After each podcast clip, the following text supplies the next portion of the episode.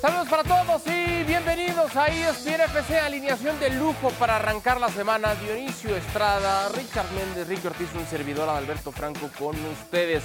Estaremos analizando el partido de la selección mexicana de fútbol, victoria ante la selección de Ghana, esperando ahora el partido que tendrán ante la selección de Alemania. Otra prueba interesante para Jaime Lozano y sus futbolistas que han dejado una buena cara en el partido ante Ghana. Estaremos haciendo también, por supuesto, un recuento de las elecciones que al día de hoy han conseguido ya su boleto a la próxima Euro. Las elecciones que ya lo tienen y también cómo están los grupos para quienes buscarán en los últimos dos partidos que restan poder conseguir ese boleto a la próxima Eurocopa. Y hablando de esos últimos lugares, pues tendremos que poner en el radar la selección de Croacia. Sí, Croacia que se ha complicado muchísimo su andar, se ha complicado con malos resultados en esta fecha. Estaremos analizando la selección en la que participa Luka Modric y por supuesto también a Noruega. Erling Holland otra vez en problemas. Noruega podría no entregarnos a uno de los mejores futbolistas en un torneo importante. Bienvenidos, arrancamos esta edición de ESPN FC hablando con la selección mexicana de fútbol. Eh, es un rival mundialista, es un rival que ha hecho muy bien las cosas en los últimos años, es un rival que se le complica a cualquiera. Me gustó el, el trabajo defensivo, que no nos generen tantas opciones de gol. Creo que ya estamos entendiendo más el juego, el juego, su forma de juego de él. Ahora Jimmy creo que me está dando la oportunidad, está confiando un poco en mí también y tengo que demostrarlo y hacer las cosas bien. Me gusta más allá del resultado, me gustó, me gustó el equipo. Fuimos valientes, que, que, que es lo que, lo, lo, que me gusta. ¿no? Esto es también de el que esté en el momento, ¿sabes? Siento que el jugador que esté bien en su club, el jugador que, que esté haciendo las cosas bien, tiene que ser considerado para la selección mexicana. Bueno, traje tres grandes delanteros, lo hablé hace unos días. Es una bonita competencia. ¿En qué base mi decisión? En el rival, en el momento de Raúl, en lo que nos mostró Raúl el, los dos partidos anteriores. Dudas siempre tengo. Seguramente haremos eh, algunos cambios para lo que viene de Alemania, pero uno trata de mover las piezas de acuerdo a los rivales. Alemania va a ser un equipo totalmente diferente y tenemos que ver cómo hacerles daño. Esperaremos, digo, la intención es no hacer muchos cambios, pero, pero sí también meter gente fresca para que, para que pueda competir.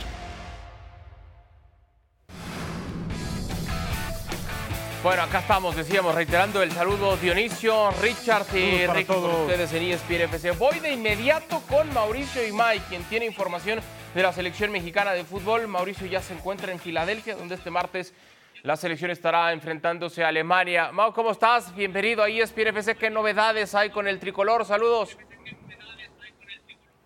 Hola querido Adal, buenas tardes y fuerte abrazo para todos desde Lincoln Financial Field. Aquí el día de mañana va a jugar la selección mexicana contra Alemania. Estamos afuera de este escenario porque en este momento Die Mannschaft está entrenando en el terreno de juego de este estadio. Un detalle a considerar, a partir de hoy se juega la final de campeonato en el béisbol. Los Phillies de Filadelfia van a enfrentar a los Diamondbacks. Por cierto, los Diamondbacks están compartiendo hotel con la selección mexicana. ¿Por qué menciono esto? Porque el parque de béisbol está a 150 metros de este estadio. A 50 metros, simplemente cruzando esta calle, está la arena de hockey, en donde mañana va a haber partido. Mañana a las 8 de la noche juega aquí la selección mexicana. A las 8 de la noche, enfrente juega el equipo de hockey y al lado juega el equipo de los Phillies. Increíble, no sé en qué parte del mundo se puedan llevar a cabo tres partidos tan importantes en un, en un eh, cuadrado de 300 metros, no más de eso.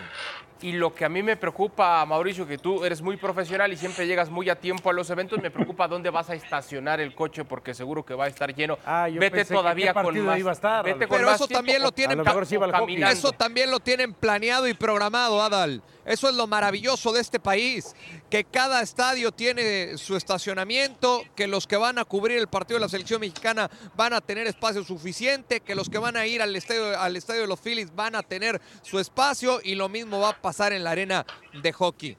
País de primer mundo. me quedo tranquilo y entonces ya puedo ir a temas problema va a con ser salir a la respuesta, autopista. Mau. A ver, cuéntanos eh, qué sensaciones ha dejado al interior la victoria, sobre todo, sí el qué, porque luego si no se gana o si no se empata, ya sabes cómo hay algunos que empiezan a hacer incendios. Más adelante voy a saludar a Dionisio. Eh, pero cuéntanos cómo está el ambiente al interior después de esta victoria, pensando en el cuadro base que nos has dicho, sigue buscando Jaime Lozano, ¿no? Él decía, quizá haremos algunos cambios. ¿Se piensa lo mismo después de estas formas o sigue buscando ese cuadro estelar Jaime Lozano? se sigue pensando lo mismo. Adal, el grupo está bien, consciente que mañana van a tener un, eh, un examen eh, extraordinario para preparar lo que van a ser los dos compromisos de la fecha FIFA de noviembre. Por cierto, se ha adelantado mucho el rival al que puede enfrentar el equipo mexicano el próximo mes. Sería la selección de Honduras a ida y vuelta y contra la, contra la selección de la H, contra los famosos catrachos, el equipo mexicano se estará jugando su boleto a la próxima Copa América.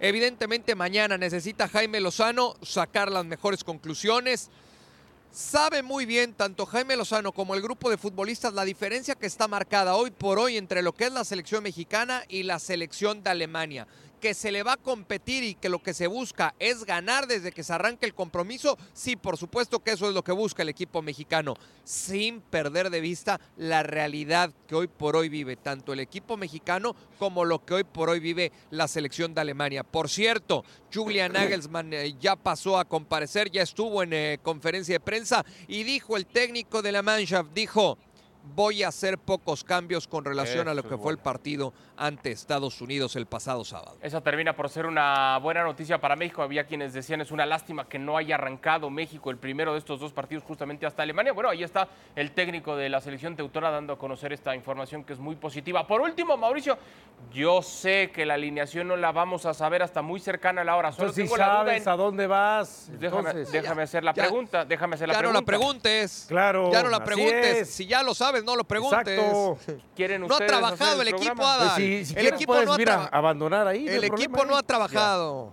¿Te, puedo hacer la pregunta, Mauricio? No pasa nada. no? Y nos quedamos a cargo. ¿Te puedo hacer la pregunta o mejor ya no? ¿O te la mando por mail? ¿O por WhatsApp? Si va a ser la misma de, si va a ser la misma de siempre, no, pero a ver, dale. Bueno, yo pensé que en la humildad de un reportero estaba a contestar mil veces lo mismo, pero no, no hay problema. Va, esa es la pregunta. ¿Va a repetir Raúl Jiménez o por la información que tú tienes podría aparecer Santiago Jiménez? Va a aparecer Santiago Jiménez de arranque. Adal, para que estés tranquilo porque estabas, estabas enfurecido el pasado sábado. Va a arrancar, va a arrancar Santi Jiménez, es la idea, así lo tenía contemplado.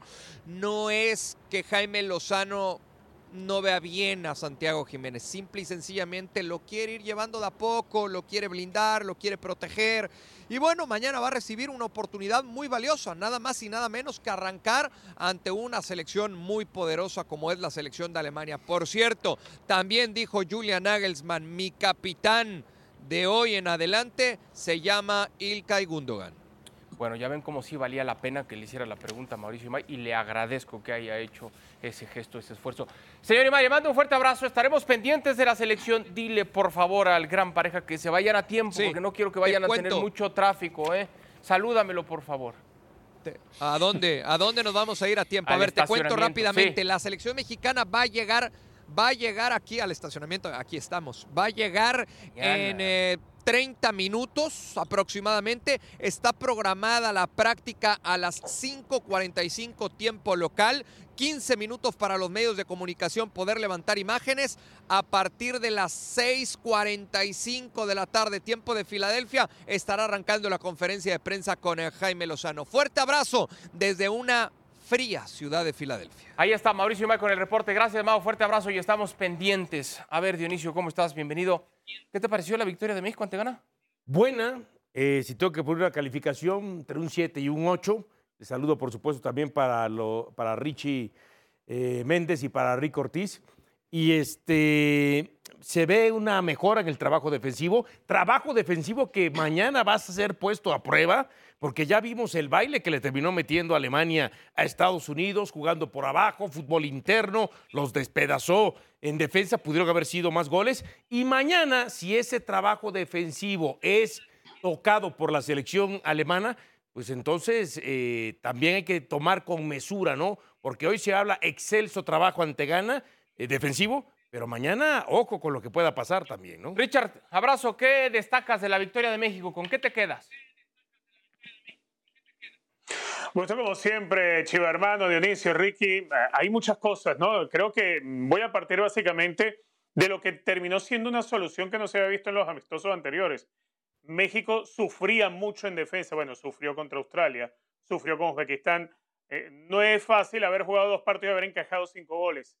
Y México frente a Ghana, más allá que tiene un primer tiempo difícil, por decirlo, que México tampoco al final del partido se queda con la tenencia de pelota por encima de, de Ghana. Ghana le supera ligeramente. Pero México termina logrando una línea de fondo donde no hay sufrimiento. Me gustó el trabajo del Cachorro junto a Vázquez en la pareja de centrales, lo de los laterales, yo ayer lo hablaba con Dionisio, eh, creo que hay, un, hay un avance significativo entre el trabajo que termina haciendo ayer Arteaga y, ayer no, el sábado, perdón, Arteaga y Sánchez. En la mitad de la cancha, uno le costaba imaginarse una mitad de la cancha sin la presencia de Romo, ver a Chávez allí cerca de Edson Álvarez, con Sánchez también. Un, equipo que, que por lo menos en esos aspectos, en cuanto a la recuperación, en cuanto al retroceso, la ocupación de espacios, el anticipo defensivo funcionó muy bien.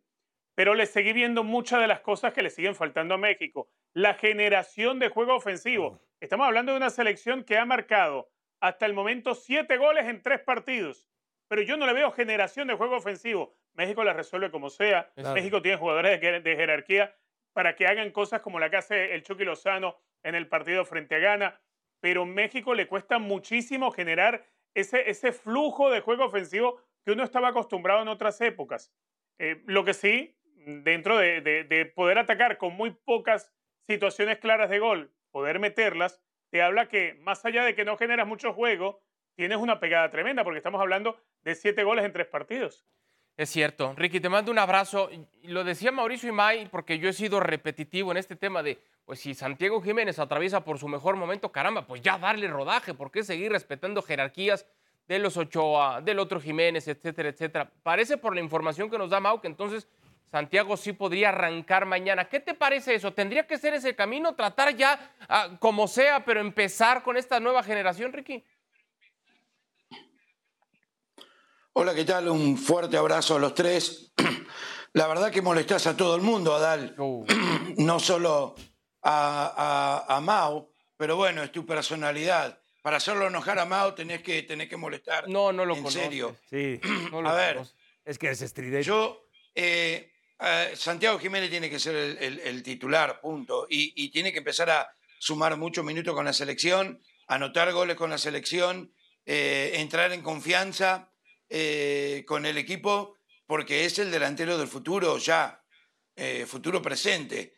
Y, las oportunidades a Raúl Jiménez ya se la daron, lamentablemente nunca se recuperó como todos quisiéramos que se recuperara después de ese, de ese golpe en la cabeza, que es una realidad. Pero Santiago Jiménez está muy bien, está muy fuerte, eh, está sólido en el área, está en, encontrando el gol, que es lo que uno le pide a su centro delantero. Y es una gran prueba también, porque yo creo que Alemania con Nagelsmann va a estar eh, mucho mejor de lo que veíamos. Eh, me llamó mucho la atención el técnico de México cuando dijo, es un equipo mundialista que ha hecho las cosas bien.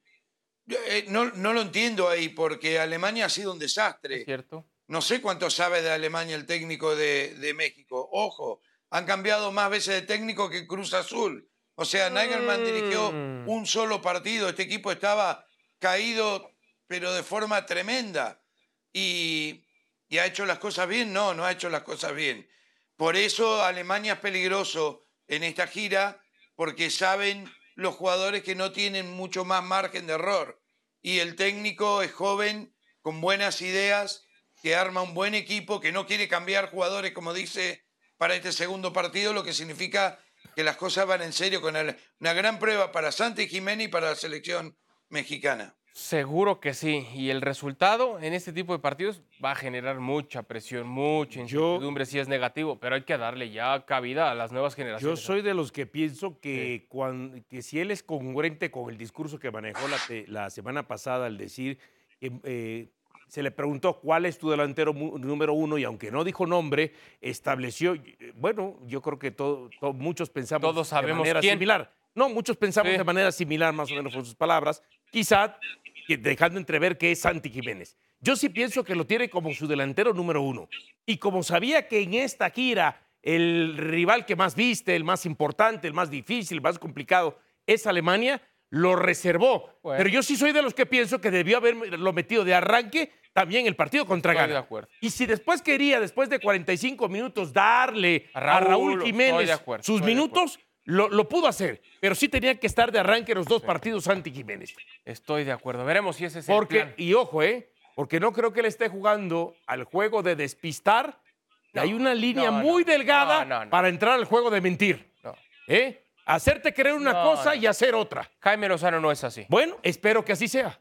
Jaime Lozano no es así y tendrá entonces en este proceso que ir moviendo sus piezas para, insisto, Ah, poder como encontrar también, ojo. ideal. Como también, dale, no sé. Este es el balance que tiene Jaime Lozano como técnico de la selección. Por supuesto, el título en Copa Oro con esa marca. Muy buena, por cierto. Y luego lo que lleva hasta ahora, la victoria ante Ghana, pero el empate ante Australia y Uzbekistán que puso nerviositos a algunos. Examen el del con Alemania. 20 segundos. No Si menos. ya tenía definido al minuto 71 el partido, debió haber sacado Ochoa y darle oportunidad a alguno de los otros tres. Bueno, hacemos pausa, regresamos y es FC, actividad de cara a la próxima Euro.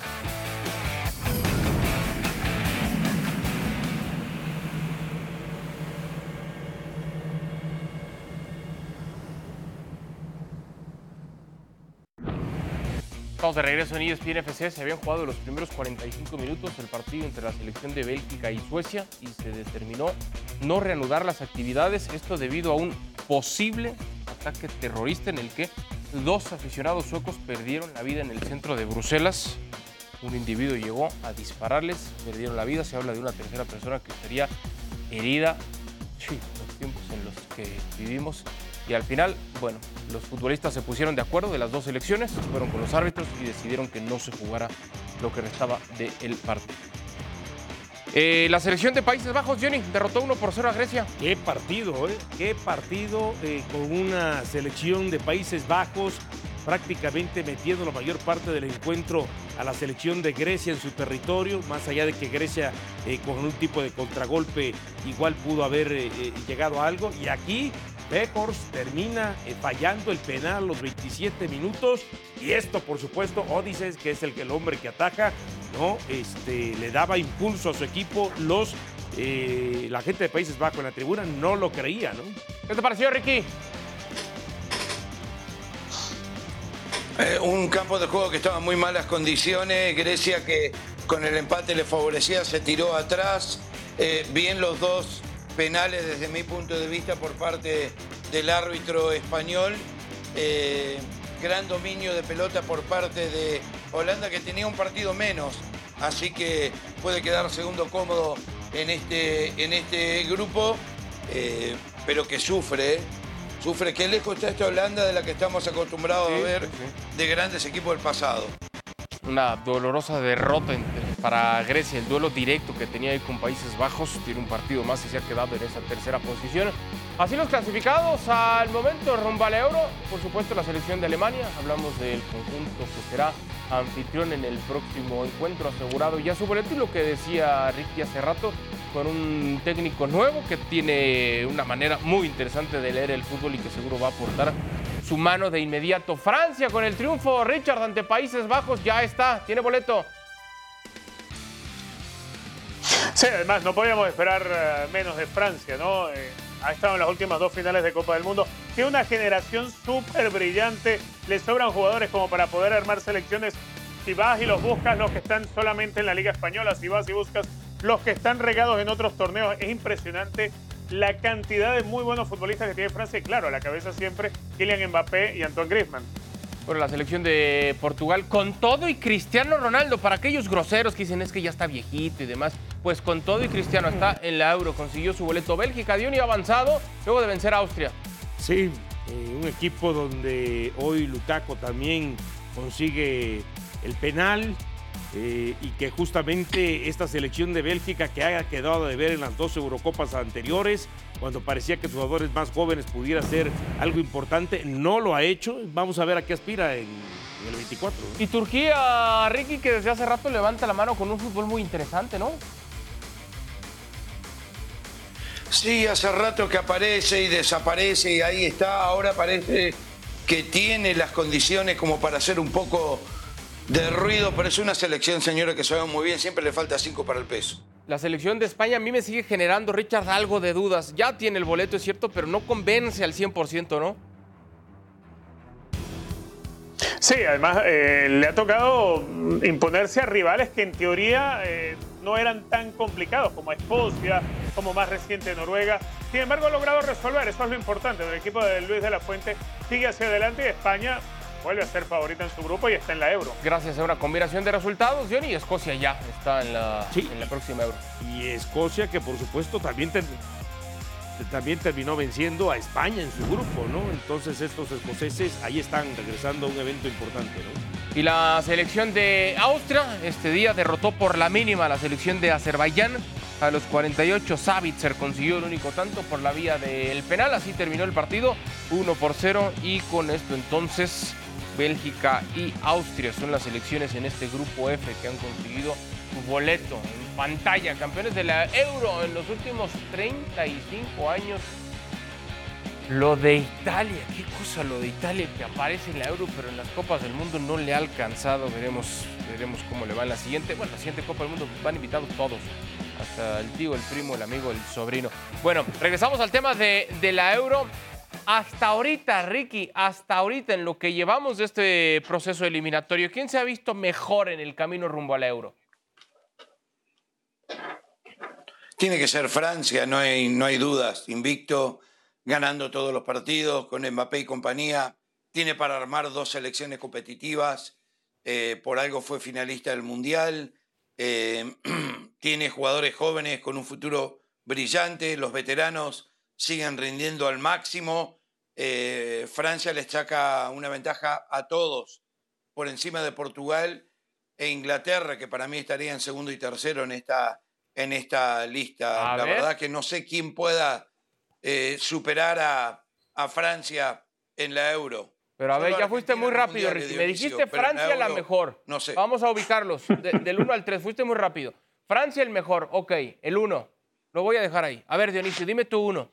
Francia también. También Francia, no hay Sí, discusión. Sí, sí, no hay discusión. Y cuando venga la Eurocopa, Francia es el favorito número uno. Y después, abajito de ellos. Pues No, espérate, estar- espérate, también estás yendo muy no, rápido, No, no, pero no, no, es que una Es que cosa vas muy quién- rápido. ¿Quién se ha visto mejor? Y otra ver, cosa ni es. Ricky ni para el Dionisio entienden, y yo sé no, que no, no, Richard no, no, sí. no. Es que el único dice, que hace caso ¿Quién, que me- se, quién ver, se ha Richard, visto mejor? Dice solo ahí. tú no Richard, por son los favor. candidatos a, a- a la Eurocopa y te estamos Haces hablando lo que quieres de otros siempre. candidatos. A ver, Richard, nada más tú uno, por favor, enséñale a Dionisio. Pero es que están metiendo todos en la bolsa. Vamos al primer peldaño. Gracias, El primer Richard. peldaño, Francia, por encima de todos.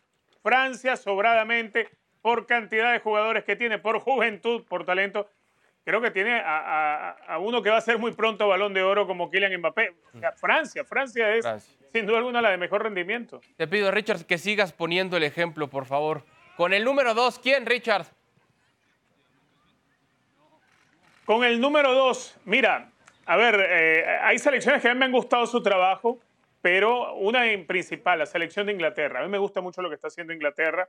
Eh, creo que, que arrastra un muy buen nivel y, y también tiene una generación joven. Claro, no tiene la gran cantidad de futbolistas Gareth Southgate. Que sí puede darse el lujo de tener de Champs. Y, y- y de estas, yo también de- eh, a Francia pongo en el número uno, pero si lo vamos a reducir, Richard, a las que de momento tienen el boleto ya asegurado, solo las selecciones que están clasificadas, ¿a quién escogerías para ese segundo puesto? A Inglaterra, a Inglaterra. Pero no ha clasificado un Richard. De las que ya tienen el boleto, seguro. Las que decíamos. Ah, bueno, Inglaterra España, matemáticamente no está clasificada. Sí. Lo que, lo claro. No, bueno, mira. uf.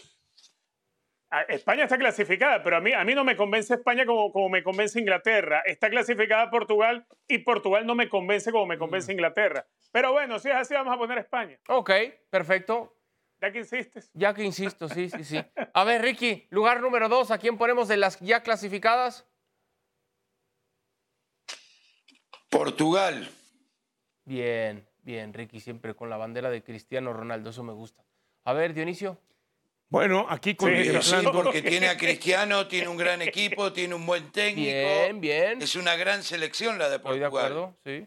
A mí me encanta Cristiano. El problema es cuando lo quieren comparar con Messi. Ahí viene el problema. Eso está Oh, prohibido, pero- pero como No te cree nadie, Ricky. Nadie te cree. Nadie te lo cree. ¿Qué Eso, como dice mi hijo Nadie te lo chiquito, cree. Ricky, ¿eso qué tiene? Deber, Bueno. por favor. Estamos hablando de la Euro. De bueno, pero dijiste yo fan de Cristiano, sí. Ah, bueno. A ver, Dionisio, lugar dos. Sí, hay que establecer que eso de quién se ha visto mejor de los clasificados también hay que tener en cuenta su grupo.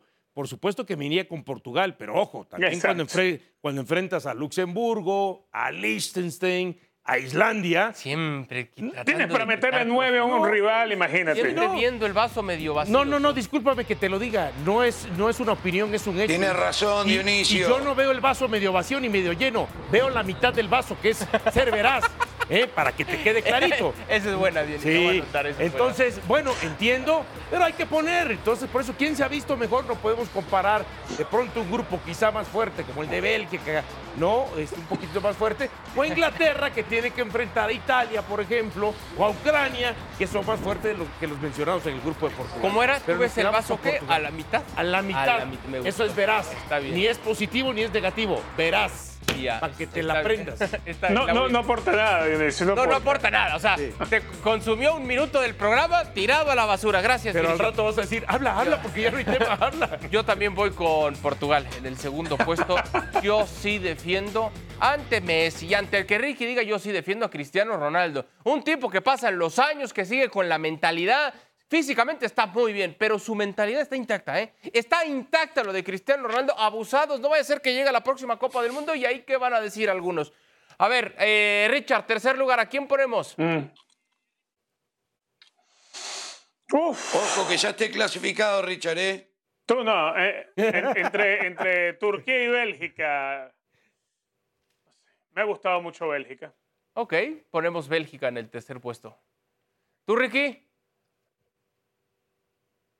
A Richard hay que perdonarlo, todavía está eh, enloquecido con el gol de Bello contra, contra Brasil, no piensa en otra cosa. Déjenlo tranquilo. Hace cada está bello mareado. comentario, Richard. Eh,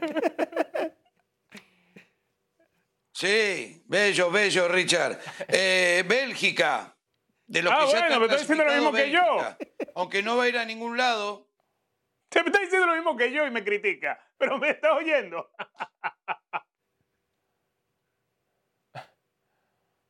Pensé que le iba a responder algo, Ricky. Veo que, Sí, veo sí, que sí, ya sí. no. veo No, que no ya, no le, ya no le en gustó. la provocación. Ya No, no, le no, se quedó gustó. frío, se Ya quedó no le frío. gustó, Sí, ya. sí, sí, sí, ok. Dionisio. Bélgica. Bélgica también. Sí, Sí, sí, sí, creo sí. que no hay. Creo que no hay mucho margen para discutir. Por eso, el, el único ahí que de pronto quiso ser distinto porque le gusta llevar la contra fue Richard Méndez poniendo a España en segundo. Sí, es cierto. Eh, a ver, Alemania, repito, Alemania no está. repito, hablamos de los clasificados. Portugal- Alemania ya tiene el boleto por ser anfitrión, pero de Alemania hemos visto Claro. apenas un buen partido, el reciente contra Estados Unidos. Para atrás, si hacemos cuentas, realmente no tiene Y contra mucho Estados. Unidos. Sí, contra Estados Unidos. Estoy de acuerdo. Habría que ver cómo le va A mañana. ver, hay selecciones México. que han mostrado muy buen fútbol. Hay, hay selecciones, disculpa, como, a ver, a mí me ha gustado cómo ha salido a proponer los partidos Turquía, me ha gustado Hungría, por lo que hace, pero uno entiende que está muy lejos todavía de las selecciones de jerarquía. No me ha terminado de convencer Portugal, no me ha terminado de convencer España, por ejemplo, pero uno sabe que cuando llegue el torneo, la jerarquía de esas selecciones se va a imponer. Así es. Ahí van los equipos de a poco consiguiendo su boleto a la siguiente Euro. Hacemos pausa en esta edición de ESPN FC, pero no se despegue cuando regresemos. Estaremos platicando ya del partidazo que se viene el día de mañana entre Inglaterra e Italia. Venimos.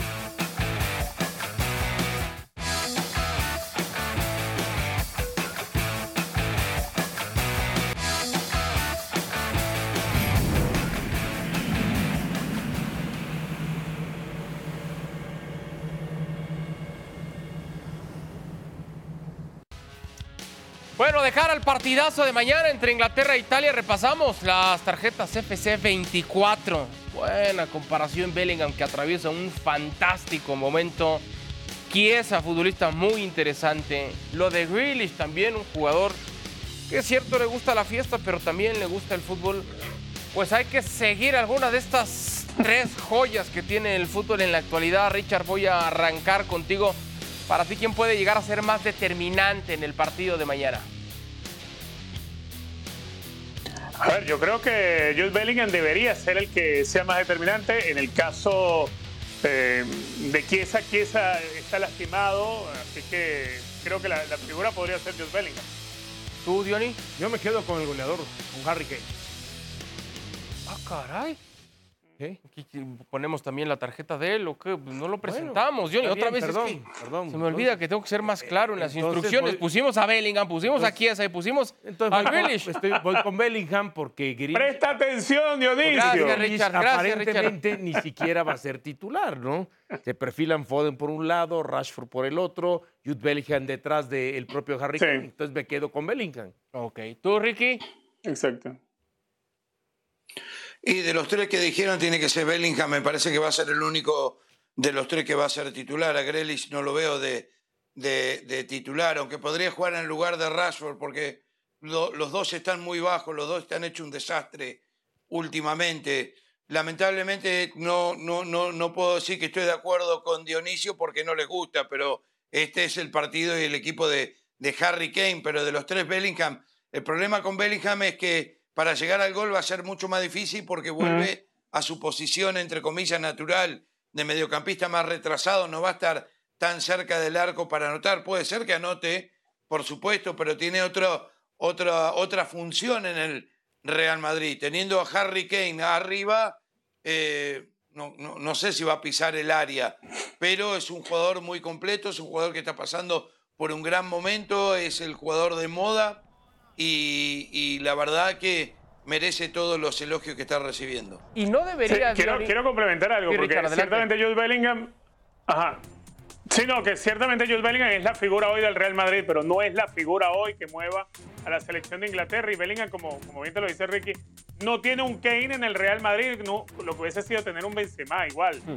Pero Jude Bellingham en el Madrid es lo que es por lo que lo tiene que hacer jugar Carlo Ancelotti y los roles que le asigna. Eso no pasa con Gareth Southgate. Y no debería Diony en Inglaterra eh, tener la posición que tiene en el Real Madrid entendiendo el momento por el cual atraviesa. No debería ajustar también en ese sentido.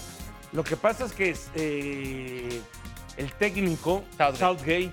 es un técnico que no le gusta salirse de libre, no le gusta inventar de más. Y si esto le ha funcionado hasta la fecha, ahí se va a mantener. ¿Para qué le muevo? ¿No? ¿Para qué descompongo lo que está compuesto para él? Y entonces, por y eso, debería, en tu opinión. Quizá, eh, sí, por supuesto, en algún momento intentarlo. Si Bellingham es- eh, está rindiendo en el Madrid en una posición que él no lo utiliza y quizá acá lo pueda tendría que probar para ver si efectivamente Para eso son los partidos, existe Johnny. el mismo efecto en la selección inglesa que en el Real Madrid. Tendría que probar eso, Ricky. Es una locura tu pregunta, Dal. Eh, tenés a Harry Kane arriba. ¿Qué haces con Harry Kane? Es, el, es uno de los mejores centrodelanteros de, de- no solo del momento, de su generación. Es el goleador El equipo va alrededor de él. No es estoy uno de pidiendo los que grandes goleadores de todos los tiempos. Pues, no sé, y sientas ¿para a Madison, a Saka. a no- más adelante. No, que lo pares 4-4-2, Como qué sé yo. No puede jugar con dos, con Kane y con, con. Bellingham. No puede cambiar el dibujo táctico. No, no es. ti- Tiene otros jugadores, otro sistema. ¿Qué, ¿De qué estás hablando? Yo lo que veo- Una locura yo lo- tu pregunta, pero bueno. ¿Por qué- pero ¿por qué una locura? Yo lo si que veo ves que a nivel diferente clubes con está eso- funcionando con esa posición, el técnico puede tener un poquito de humildad y decir, a ver, vamos a probar, cambiamos el dibujo. ¿Qué haces con Harry Kane? Le decís, correte, Harry, correte, andate al lado del banderín No, porque acá viene no, Bellingham. no. A ¿Qué ver, haces y- con y no Harry puede, Kane? Y no puede jugar por uno de los costados más suelto Bellingham. Pero no por se detrás de él como nueve y medio. capaz de ¿No sacarlo a? Harry Kane para ponerlo a Bellingham No, ahí. ¿por qué lo vas a sacar? Si Harry Kane es un 9 natural, clavado de área, Pero y a no se trata de suelto. humildad, se trata de flexibilidad táctica. Tampoco Lo que tienes que acompañarlo con otro 9. La Tienes, necesitas otro punta para acompañarlo y cambiar el dibujo al 4-4-2. Esa es una. La otra es que, a ver, eh, el liderazgo que ha sumado Jude Bellingham eh, est- estas semanas en el Real Madrid lo va a trasladar a la selección inglesa. Y ojo, porque ahí puede empezar a haber choque de ego. Porque no es el mismo Jude Bellingham el que estuvo antes de empezar la temporada cierto, con el Real Madrid cierto. que el que es hoy. El que es hoy le alza la voz al que tiene de compañero, al que sea. El que es hoy regaña a sus compañeros del Madrid con todo y su, y su corta edad. En la selección de Inglaterra ese liderazgo puede empezar a causar problemas a otros liderazgos que hay adentro. Ahora resulta que es una locura pensar que un futbolista puede ir con el técnico y decirle, oye, ¿sabes qué? Me siento cómodo en esta otra posición. Si probamos, si intentamos. Ahora es una locura, Ricky. O sea, nunca en la historia del fútbol ha pasado eso, que el Sí. futbolista vaya con el entrenador y le diga, ¿sabes qué? Me gusta más acá, me siento más cómodo acá, vamos a probar. Nunca, es una locura, ¿no? Mirá que has dicho locura desde que te conozco, pero esta me parece que es la máxima. Mirá lo que te digo. Bueno, espero que Southgate tenga más flexibilidad. Dando Harry Kane es imposible. No, pero es que no estoy diciendo- otra vez, no estoy pidiendo que sienten a Harry Kane, no estoy pidiendo que vaya en su lugar, que puede ir con los dos, creo yo, pero al final, bueno, veremos qué es lo que decide el técnico Southgate. Dejamos el tema y hacemos una nueva pausa en esta edición de ESPN FC. No se despegue porque cuando regresemos la selección de Croacia en problemas para conseguir el boleto a la Euro y Noruega Y que nos explique tambor. Richard cómo se pudiera ese laberinto salir adelante. ¿Cuál? De Croacia y Noruega.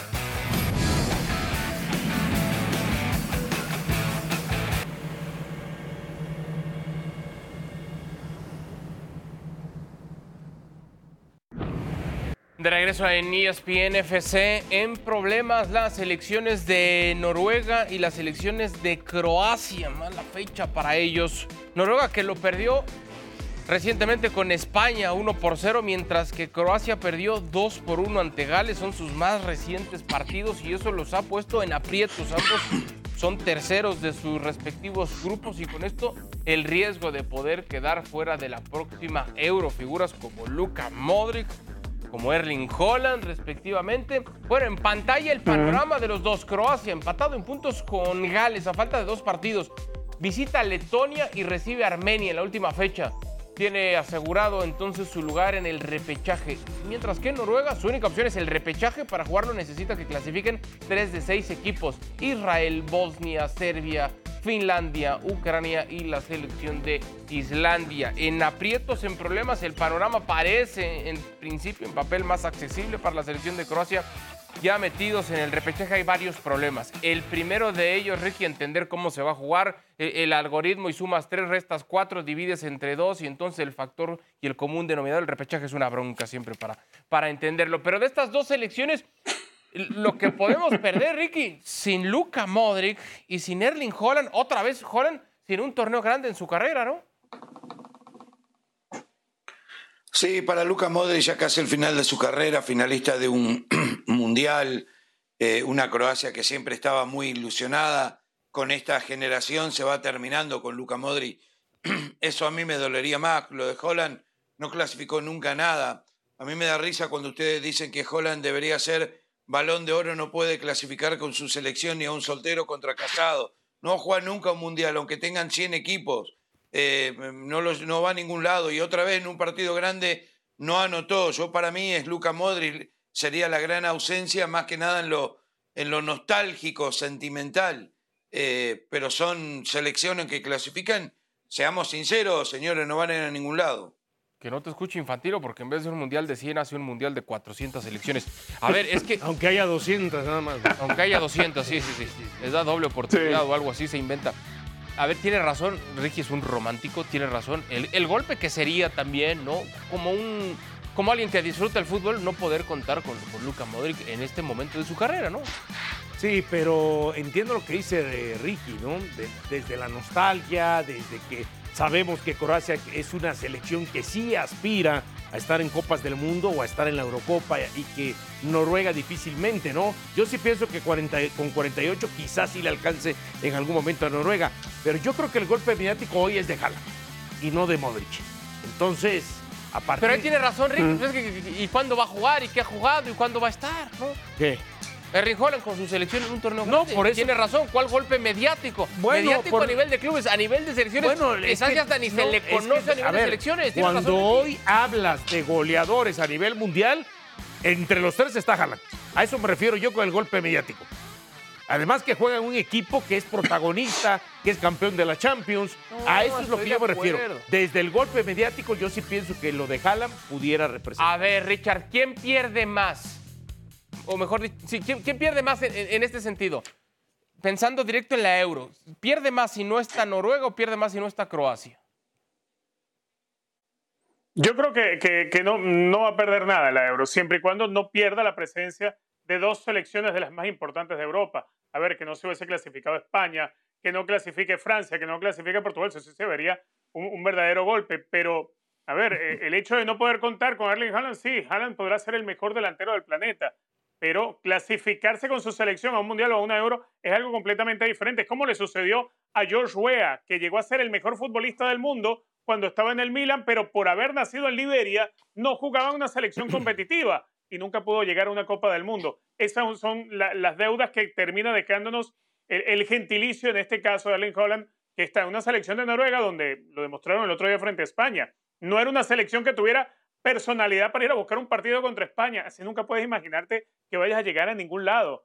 Y, y el caso de Croacia, bueno, es obvio que hay, hay un declive, hay una caída de, de, de- de talento de tu principal la argumento, no, como y de la generación Modric, también. y otros elementos de la Richard. selección croata que vienen de Claro, caída. claro. Es una generación, es una generación que, que se va, es una generación que Ahora, se va. y- y ojo, obvio duele que, más que no esté Croacia que, que, que Noruega. Y ojo Para con lo, un euro. Y ojo, y ojo con lo que Claro, voy a- importa Noruega, y ojo solo por lo un que voy a jugador. decir. la, la euro va a seguir cierto, siendo la euro aunque no esté Croacia. Y ojo con lo que voy a decir, y por ahí va a saltar más que, que uno. ¿Quién? ¿No? Entonces, eh, deja que, deja que diga. Y ya sé. Entonces, lo que voy a decir. Ver. Porque ahí va a saltar más de uno y va a decir, qué locura estás diciendo, ya te pareces a Adal, ya se te pegó, con tal de igual de desacreditar, ¿no? El comentario. En los últimos dos mundiales no estuvo Italia y no pasó nada. Nadie extrañó a Italia, ¿eh? Nadie lo extrañó.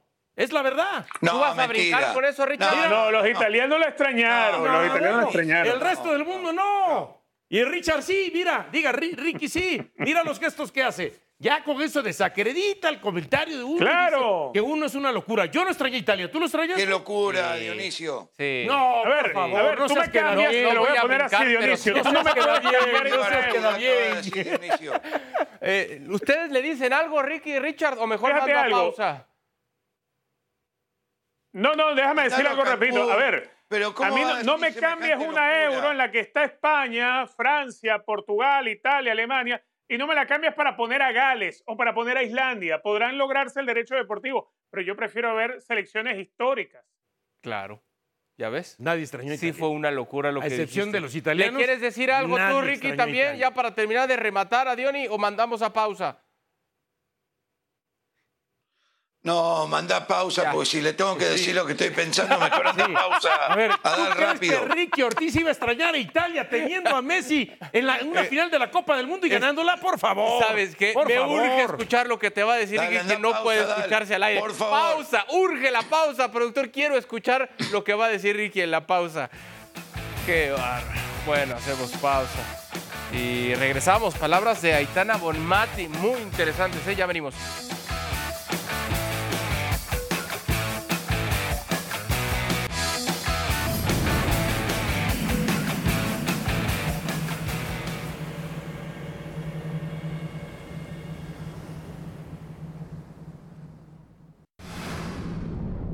Vuelta en ESPN FC, esto es lo que ha dicho Aitana Bonmatí, la mejor futbolista de la pasada Copa del Mundo Femenil.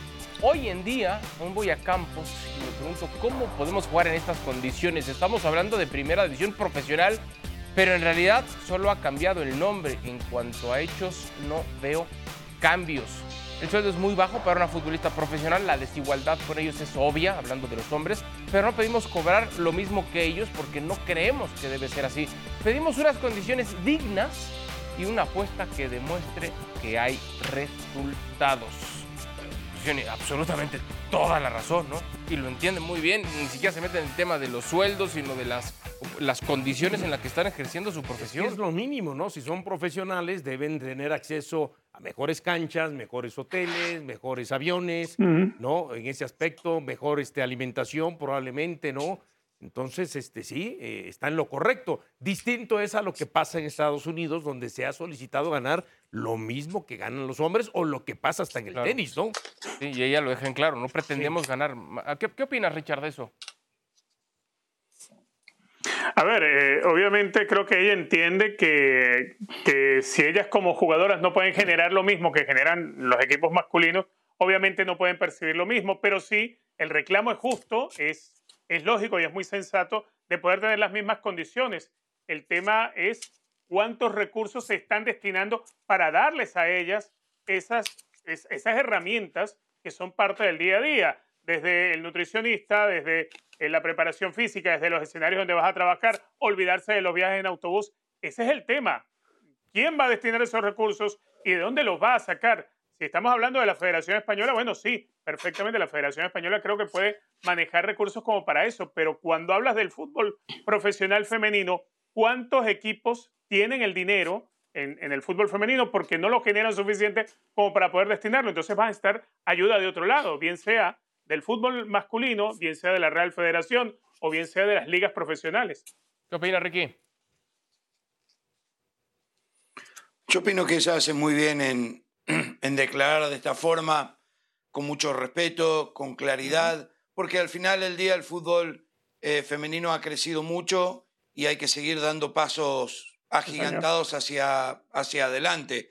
Hay muchas cosas para, para corregir, pero también hay muchas cosas buenas porque se han sumado muchos simpatizantes alrededor del mundo, cada vez hay más gente entusiasmada o intrigada a, a- lo que están haciendo y de a poco van a llegar a donde, a donde quieren estar. Todo siempre se puede mejorar, pero me gustó la forma en que lo dijo, sin ofender a nadie, eh, sin levantar la voz, sin prepotencia, simplemente pidiendo de que quieren mejores condiciones. Y de esa forma me parece que de a poco, o espero que rápido, pero definitivamente de a poco van a ir logrando sus objetivos. Hablaba Sí, tam- señor. Sí, sí, sí. Hablaba también de esa ley. Decía, no entiendo por qué se nos tiene que obligar a ir a una convocatoria si una uno no se siente en ese momento como para poder estar en esa Ojalá. Ricky Ortiz Muy clara, hubiera ¿no? sido así como Así, ¿no? con esa humildad. contigo, Con ¿no? esa humildad. Llamó Tienes razón, loco, te tienes llamó razón. no sé qué. Razón. Oh, Sí, Tiene- ojalá hubiera tienes sido razón. De todo me dijo Ricky Ortiz, ni modo. Pero, pero yo aguanto. Está bien, Dionisio, ya te voy a agarrar.